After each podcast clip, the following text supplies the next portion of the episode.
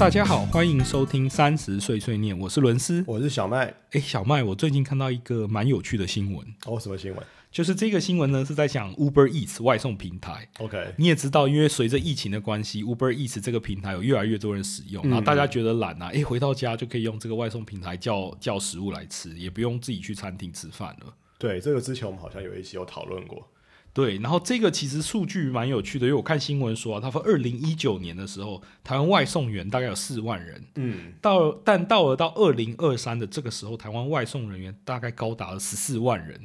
，OK，所以短短的四年其实暴增了三四倍左右，从四万人到十四万人。刚好都是疫情期间的。对，疫情期间有一个大暴涨，然后以前其实外送员的收入其实是不错的，他如果跑一单大概有六十到七十块台币。OK，但现在呢，外送人员最近在抗议，因为呃 Uber Eats 有一个新的政策，它变成两单四十块 OK，所以就是扣薪的意思。扣薪。你想，你本来可能一单六七十，现在是一单二十块左右，嗯所以代表降了非常多嘛。然后这个我就想起我以前可能在读商学院有讲到平台经济的这个概嗯念，嗯嗯，就平台讲的是说，诶，你一个平台要能够成功，当然有很多因素嘛。但最重要的当然是，诶，你要有没有足够的 supply 跟底面，因为平台它它简单来说，platform 是连接买者、买家与卖家的地方嘛。嗯嗯嗯哼，然后你的呃卖家可能就是你的 supplier，然后你的买家可能就是你的消费者这样子，对啊。然后像外送员就比较像是诶协助的里面的工作人员这样，协助这一连串的行为变得更 smooth 这样子。所以我在想，外送平台一开始想要进来台湾的时候，首先诶，它这个平台方不方便？嗯是攸关乎消费者愿不愿意去使用它这个平台的经验嘛？对，对，比如说它有足够的外送员，诶，你拿到餐点的速度都非常快，嗯，或足够的餐厅跟他合作。对，足够的餐厅跟他合作，这样就比较能够吸引足够的消费者去使用它的这个平台。嗯哼，所以呢，诶，他一开始可能就有很多的利多啊，去吸引这些呃足够的外送员去加入这个平台，嗯对吧？或吸引足够的餐厅跟消费者愿意在这个平台上。对，听起来这个蛮多这个网络平台的套路都是这样子的。对，然后我这边其实就想到另外一个词护城河。我想护城河应该是我记得没错的话，应该是 Amazon 的 Jeff Bezos 提出的。OK，就是哎，Bezos Jeff Jeff Bezos 提出的，就是他提出的一个概念，就是哎，你今天做生意啊，你要做越做起来，你要盖一个护城河，让你的竞争对手很难进来。嗯哼，然后我就好奇，哎，在各个行业都有不同的护城河嘛？嗯然后我这边稍微阐述一下，因为你也知道，我以前在消费者电子行业待过。嗯嗯嗯然后这边消费者电子行业的呃电子产品的护城河概念其实非常简单，其实讲的就是品牌力啦。，OK，就你要怎么样让你的品牌力达到最强？嗯然后假设今天如果你做的是消费型电子产品，手机啊，或者是笔电啊等等，你要做的一定是，哎，你可能要有一些旗舰机，然后大家对你的品牌要非常信任。是，你要怎么达到这件事呢？诶，它的行销就很重要。嗯哼，如果在比较实体店面吃重的国家，比如说东南亚啊，或可能呃中东、非洲等等啊，你可能就会重重视诶实体店面的装修，嗯然后在一些呃已开发国家，你可能会重视诶网络广告的投放啊，Google AdWords 啊，Facebook 啊，你有没有跟一线的 KOL 合作啊、嗯等等。嗯然后 PR 你有没有跟那些传统的 Take Media 合作啊？然后办大型的发布会，对去 promote 你的旗舰产品，所以其实都是不离开行销啦。对，就是简单来说，其实就是 A channel marketing、digital marketing、PR 还有 event 啊，就它一套把它的行销规划很好，然后逐渐呃提升消费者对这个品牌的形象。然后你一旦品牌力有了之后，诶，你的高阶机种能够卖，那你的竞争者要对对进来，那他势必得用比较低的价格去进入这个市场，因为你有品牌溢价嘛。对，对，然后你的消费者就会非常的吃力，因为你一旦降价，诶，他就不用玩了。呃，对，你的高阶机种可以卖，诶，它可能是你稳定的获利来源。然后你的低阶机种呢，假设诶，你的竞争对手想要用更便宜的价格进来跟你打，你一进一降价，那低阶机种大部分的人是比较呃价格导向的，就 price sensitive，它很容易就转移重心了。对对，所以它整套会是这样子打的。像我就有听过，诶 o p p o 在打各个呃城市不同的策略。我还记得他，因为我那时候被派驻在柬埔寨嘛，嗯他打柬埔寨的时候，他一开始就派了可能三十几个中国人，然后当地还有两百个员工，OK，然后他就是在每一个省，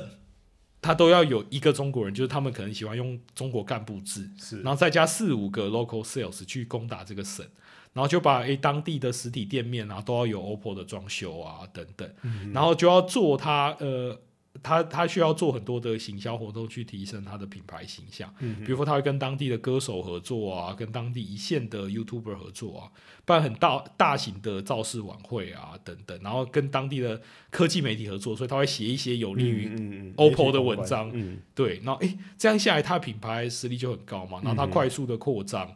之后，诶，其他竞品要卖比 OPPO 更便宜的价格，但是因为 OPPO 的高阶机种已经能卖，所以它低阶可以跟你杀价。那久了，其他其他竞争产品就一直亏钱，就进不去这个市场了。嗯嗯，然后就是用品牌价值去对，它是用品牌，所以其实我可以说，只要是做这种消费型产品，品牌就会是一个护城河的，品牌就是护城河啊，品牌力就会是护城河啊。嗯然后我就很好奇，诶，那像电商或这种平台，它的护城河会是什么啊？因为小麦你以前在那个电商待过嘛，对所以我就好奇你的看法。这样，其实以平台来说，这个东西有一点点 tricky，对，有一点 tricky，因为呃，像伦斯刚刚提到的这个品牌的护城河，基本上在平台是没有的。因为平呃平台比较没有忠诚度，消费者可能看到它的转换成本是低的，是这样吗？我我举一个极端一点的例子好了，对消费性电子，消费性电子，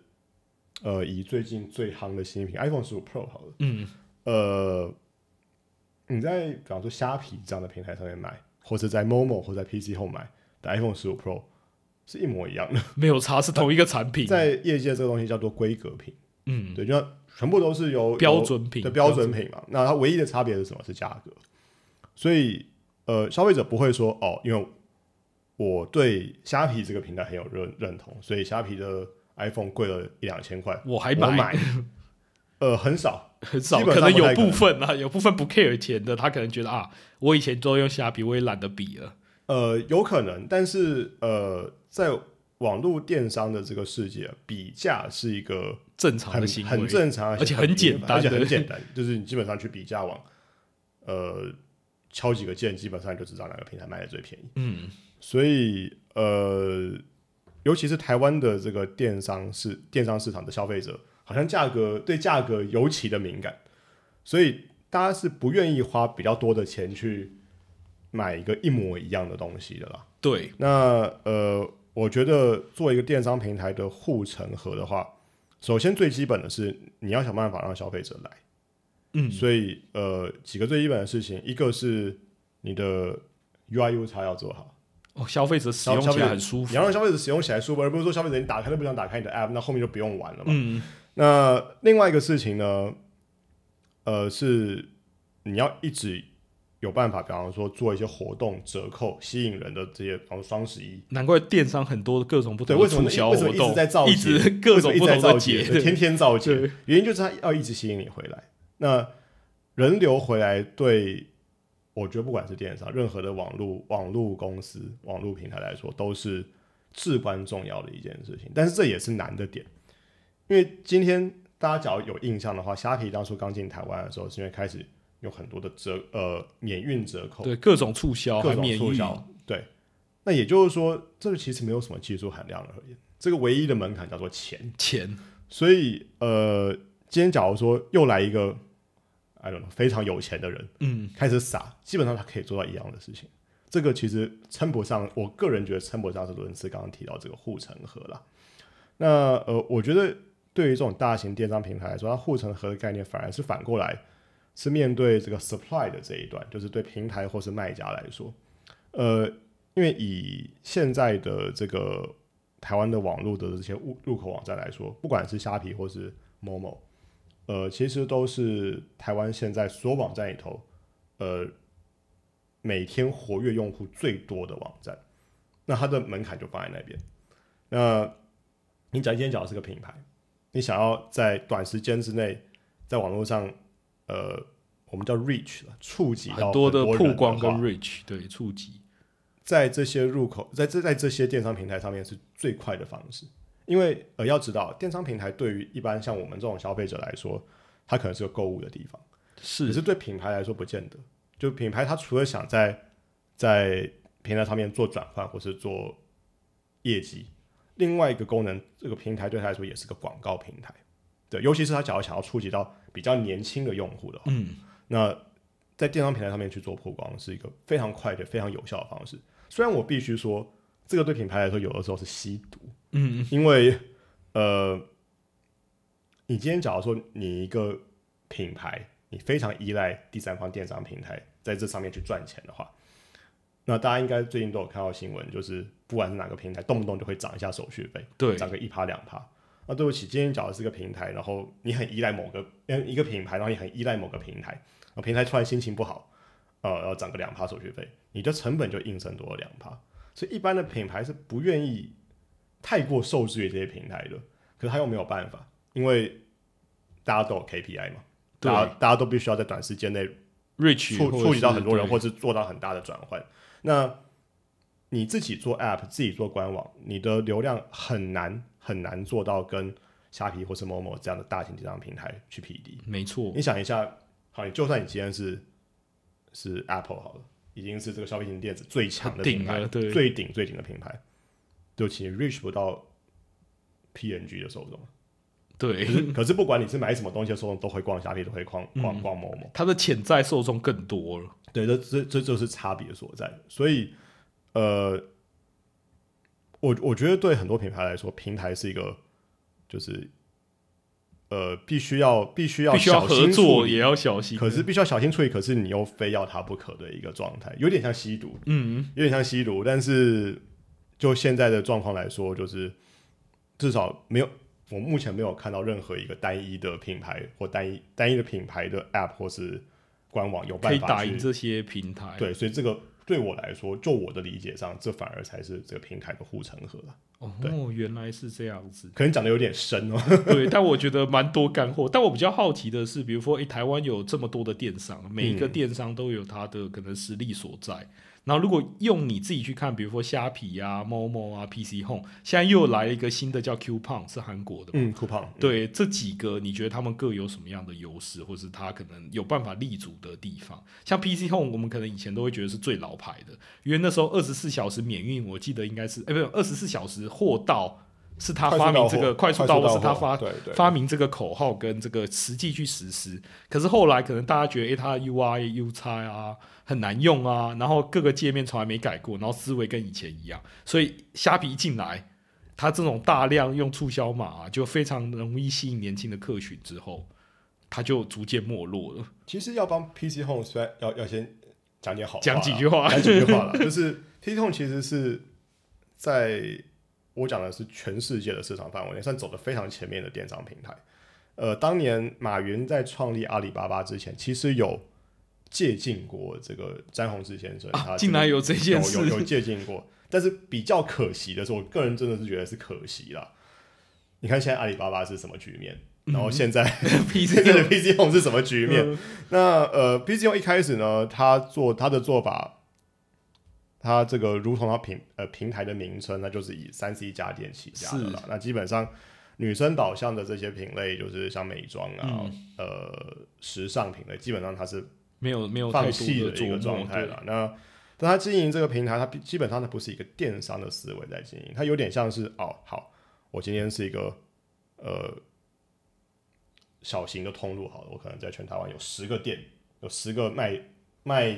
笔记型电脑的店，好了，实体店面。好，那我今天开了第十一家，开在网络上，开在 PC Home，然后那家叫做 PC Home 分店。那基本上它就只是一个哦，可以让消费者在网络上然后买东西一开始是这样，但它它比较没有，就是比方说我们现在看到这些大促啊等等等等。嗯对我还记得一开始这个双十一的概念被引进到台湾的时候，PC Home 基本上是不参与的。嗯，但是当然现在也被逼着说被逼着，因为大家都这样子，要就参与啦。人对对流对对。那呃，另外一个本土电商巨头 Momo 现在情况就比较不一样。那 Momo 大家知道，它背后毕竟是富邦集团了。是那呃，做电商这个东西，它的金流是非常重要的。嗯那包含说就是，嗯，消费者能不能用就是比较强大的银行的这个这个分期付款制度也好，或者是说还有没有点数累积制度也好，那这都是非常重要的。那这个可这个事情，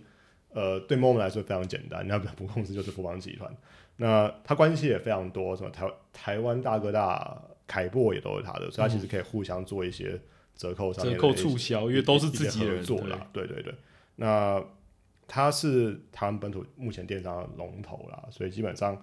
呃，它市场地位其实就在那边，所以它其实它的商品的齐全度也好，或者店家齐全度、品牌齐全度，当然也都不在话下了。那呃，外来电商来说的话，呃，虾皮当然是现在外来电商里面做的最成功的。那如同伦斯刚刚提到，就是他进到台湾的时候是雷基本上厉风行杀钱，基本上就是在撒折扣了，只是它折扣叫做免运。嗯，那他一个非常成功的操作，这件事情在虾皮，因为虾皮其实好几个国家都有，东南亚为主。那他在台湾特别做了一个事情，是他跟 Seven Eleven 当初合作，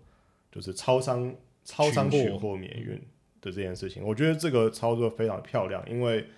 它结合了台湾人原本的习惯。嗯，对，那呃，一开始其实虾皮的定位有一点点就是个人卖家的味道。对，那后来呃，虾皮商城开开幕之后，然后再加上这个呃，它其实是学 PC Home 的这个二十四小时快速到货的服务了，也陆续开张，所以也开始有一些这个品牌愿意进来。对对对，那虾皮跟有别于 PC Home，它的服务跟它的呃整个品类的强项比较偏女生，对，比较偏女生，就是 PC Home 最强的是三 C 家电，刚刚提到，那虾皮反而是反过来，它他的这个 PC 红不强的，他把它弄得很强。对，因为一开始 PC Home 的市占率，PC Momo 的市占率就非常太高所以虾皮一定都是从这些缝隙里面去求生存的。嗯那这真的是当时我记得詹宏志先生还讲了一个名言，说这个虾皮让我变年轻了。对，就是因为确确实这个外来电商看待台湾市场的方式是不太一样的那呃，那时候业界常常有一个笑话，就是说呃。呃，PC Home 或某某可能常常觉得说啊，台湾市场就是这么小，嗯怎么玩就是这么一点。哎、就没想到来这个新加坡电商，觉得台湾好大，你知道吗？就是好多事情可以开开发，你知道吗？所以呃，其实手机购物这件事情在台湾可以兴起，其实某天说也是也是虾皮开始的啦。那呃，虾皮一直都是自己标榜自己是一个 mobile first 的一个平台，也就是它是它的 UI U 它主要是建在手机购物的体验上，这就是为什么用电脑没有操作虾皮不是很顺，这样那跟 PC Home 相反、嗯 p c Home 听它它你用它的 App 消费的话，基本上 基本上是蛮痛苦的一个体验啊。对，但是就刚好刚好相反这样子。那呃，虾皮的二十四小时的服务呢，虽然在现在有一定的市占率没有错，但是这一块还没有成功的取代 PC Home 啊。PC Home PC Home 它的服务快速到货服务是完整到，比方说你今天在 PC Home 平台上买个冰箱，会有穿着 PC Home 二十四小时衣服的人把冰箱扛到你家，帮你装好，跟你讲怎么用，进到这种地步。嗯，那这个其实也是护城河服务嘛，对，服务也是，服务嘛。那呃，这个至少目前我在其他的电商平台上面目前还没有看到。对，那呃，伦斯刚刚提到这个 Coupon。Coupon 现在标榜的也是所谓的这个火箭到货嘛，快超级快速到海外。然后现在 Coupon 在台湾主要还是做这个跨境电商，嗯跨境电商。那跨境电商是一个我个人在电商平台观察是一个比较特别的一个领域。那原因是因为会做跨境的电商，基本上都属于不大不小。嗯，你只要大到，比方说你是 Apple 的话，那你在这个市场就会自己有一个，对，自自己有一个分公司，就不需要跨境，对你不需要跨境啊因为跨境通常平台抽成都抽超高啦。是那你只要小的话，你只要很小的话，你就把台湾做好就好，你也不会想要出口。没错，所以就中型平台这样子，对，但是因为酷中型胖，品牌的，酷胖毕竟我觉得它也有点搭到，就是近年就是大家对韩韩国的国东西其实其实是蛮感兴趣的嘛，有点搭到这个东西。但目前酷胖听说酷胖的这快速到货真的很快，真的非常快，但是它的东西可能现在还是偏小东西为主啦。那或许有一点点像当初虾皮的这个状况，因为这个资本市场都说这个 coupon 是这个 Korean Shopee 嘛 Korean Shopee，就 Shopee 会不会循着一样的路来哦攻台湾市场？我觉得可以观察，可以观察。那呃，其实在这之前，其实台湾还有另外一个电商平台叫淘宝。对，淘宝有一度想要进到台湾，但是那时候因为有些法规的问题，所以被赶出去了。但是当时淘宝准备要进来台湾的时候，其实在整个电商业界很紧张，是很紧张的，因为巨兽啊。伦，志刚提到这个护城河，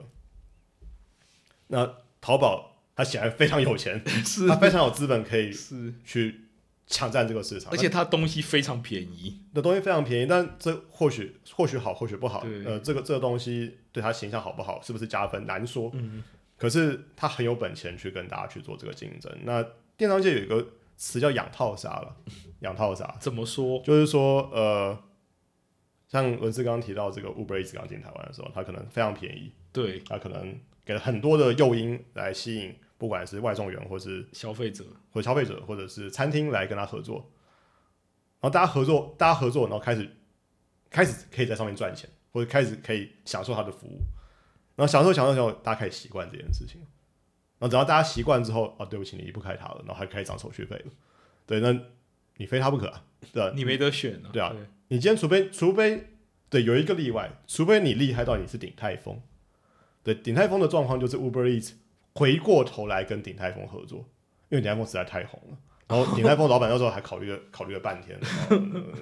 对对，因为它反而能够带来流量，他有 bargaining power，嗯，这在经济学上面叫叫叫 bargaining 叫 bargaining power。它可以为这个平台带来价值，或带来它没有带来新的。对，对，那做一个平台可以做到什么地步啊？呃，我我听说了，我听说 Uber Eats 抽一般的餐厅抽三十八趴，我不知道现在搞不好更高。现在不知道多少，对，三十八趴哦，，三十八很三，十八趴。我跟你讲，我不相信他敢抽鼎泰丰三十八趴，他一定有让利，因为呃，就我的理解，鼎泰丰的客群应该是跟 Uber Eats 本身客群不太一样，它比较高高阶一点吧。对，所以它鼎泰丰应该是有这个本钱跟能力去带入新的流量到这个平台里头。那这个流量其实对这些平台就是钱呐、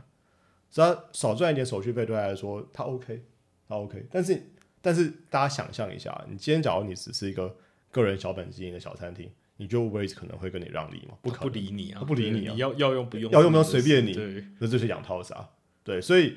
呃，我我刚一开始就先破题说平台跟品牌之间的关系，嗯，有的时候是互相利用，有的时候是互相成全，是。但是某些程度谁靠谁？那当你的品牌力大到他必须要靠你，他必须要靠你的时候，你的 bargaining power 就高。他就会对你很好。但是假如很不幸你需要他的流量的时候，哦，那他的姿态就起来了。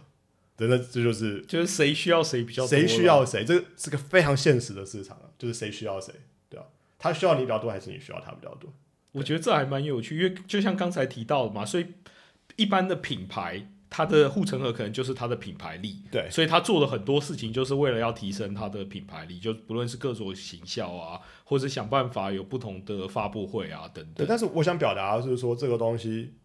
不只是护城河，因为护城河是防御嘛，对防御，对它其实也是个武器，它是个武器，它是器个非常强的武器了。它的武器在于说，你有办法在这个在这个市场里头 bargain 到更多的资源？嗯对，那资源可能分很多种，但是你你有没有厉害到可以做这件事情？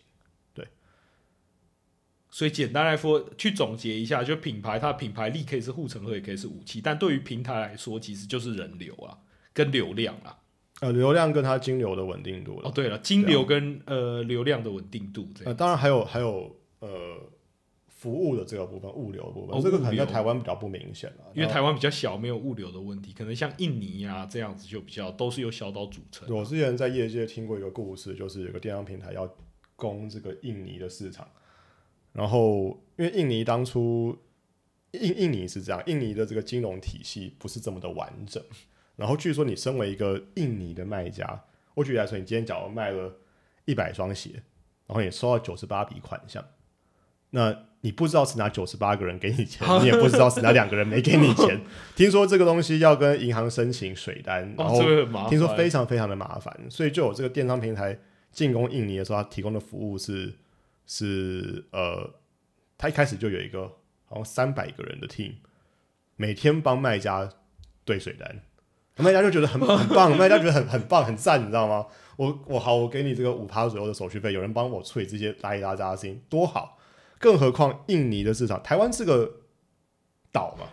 印尼是个群岛，OK，它印尼是全世界幅员最宽的国家，是但岛跟岛之间的这个物流很不方便啊。对你假如是个小本经营的小卖家的话，这个是不堪负荷的。可是电商平台可以帮你搞定这一切，所以这件事情可能在台湾没那么明显，可在但在印尼就非常在比方说东南亚或是甚至基础建设不这么发达的地方，这个是个利多，这个是个是个很大的优势，也是护城河所在。某些程度，中国电商也是这样崛起的。对，这也是这也是为什么呃，电商好像一般来说，呃，近年的趋势好像在开发中国家反而在比在已开发国家容易经营、容易起飞，是这也是个蛮大的，这也是其中的一个。重要原因、啊。对对，哇，今天的分享非常的硬核，但我个人是学到蛮多东西的。不不不知道不知道会不会讲的太复杂，那之后有机会也许之后有一集可以再深聊，再请小麦分享他之前在电商的一些经验，跟他对这个行业的一些 insight。对，呃，因为这个话题其实也热了蛮多年的。那假如说各位听众朋友有任何疑问的话，也欢迎这个提出，或者说假如大家对这个经营电商有什么想法的话，也可以互相交流切磋。没错没错。好，谢谢大家今天的收听，我是三十岁碎念的伦斯，我是小麦，谢谢大家，拜拜。谢谢，拜拜。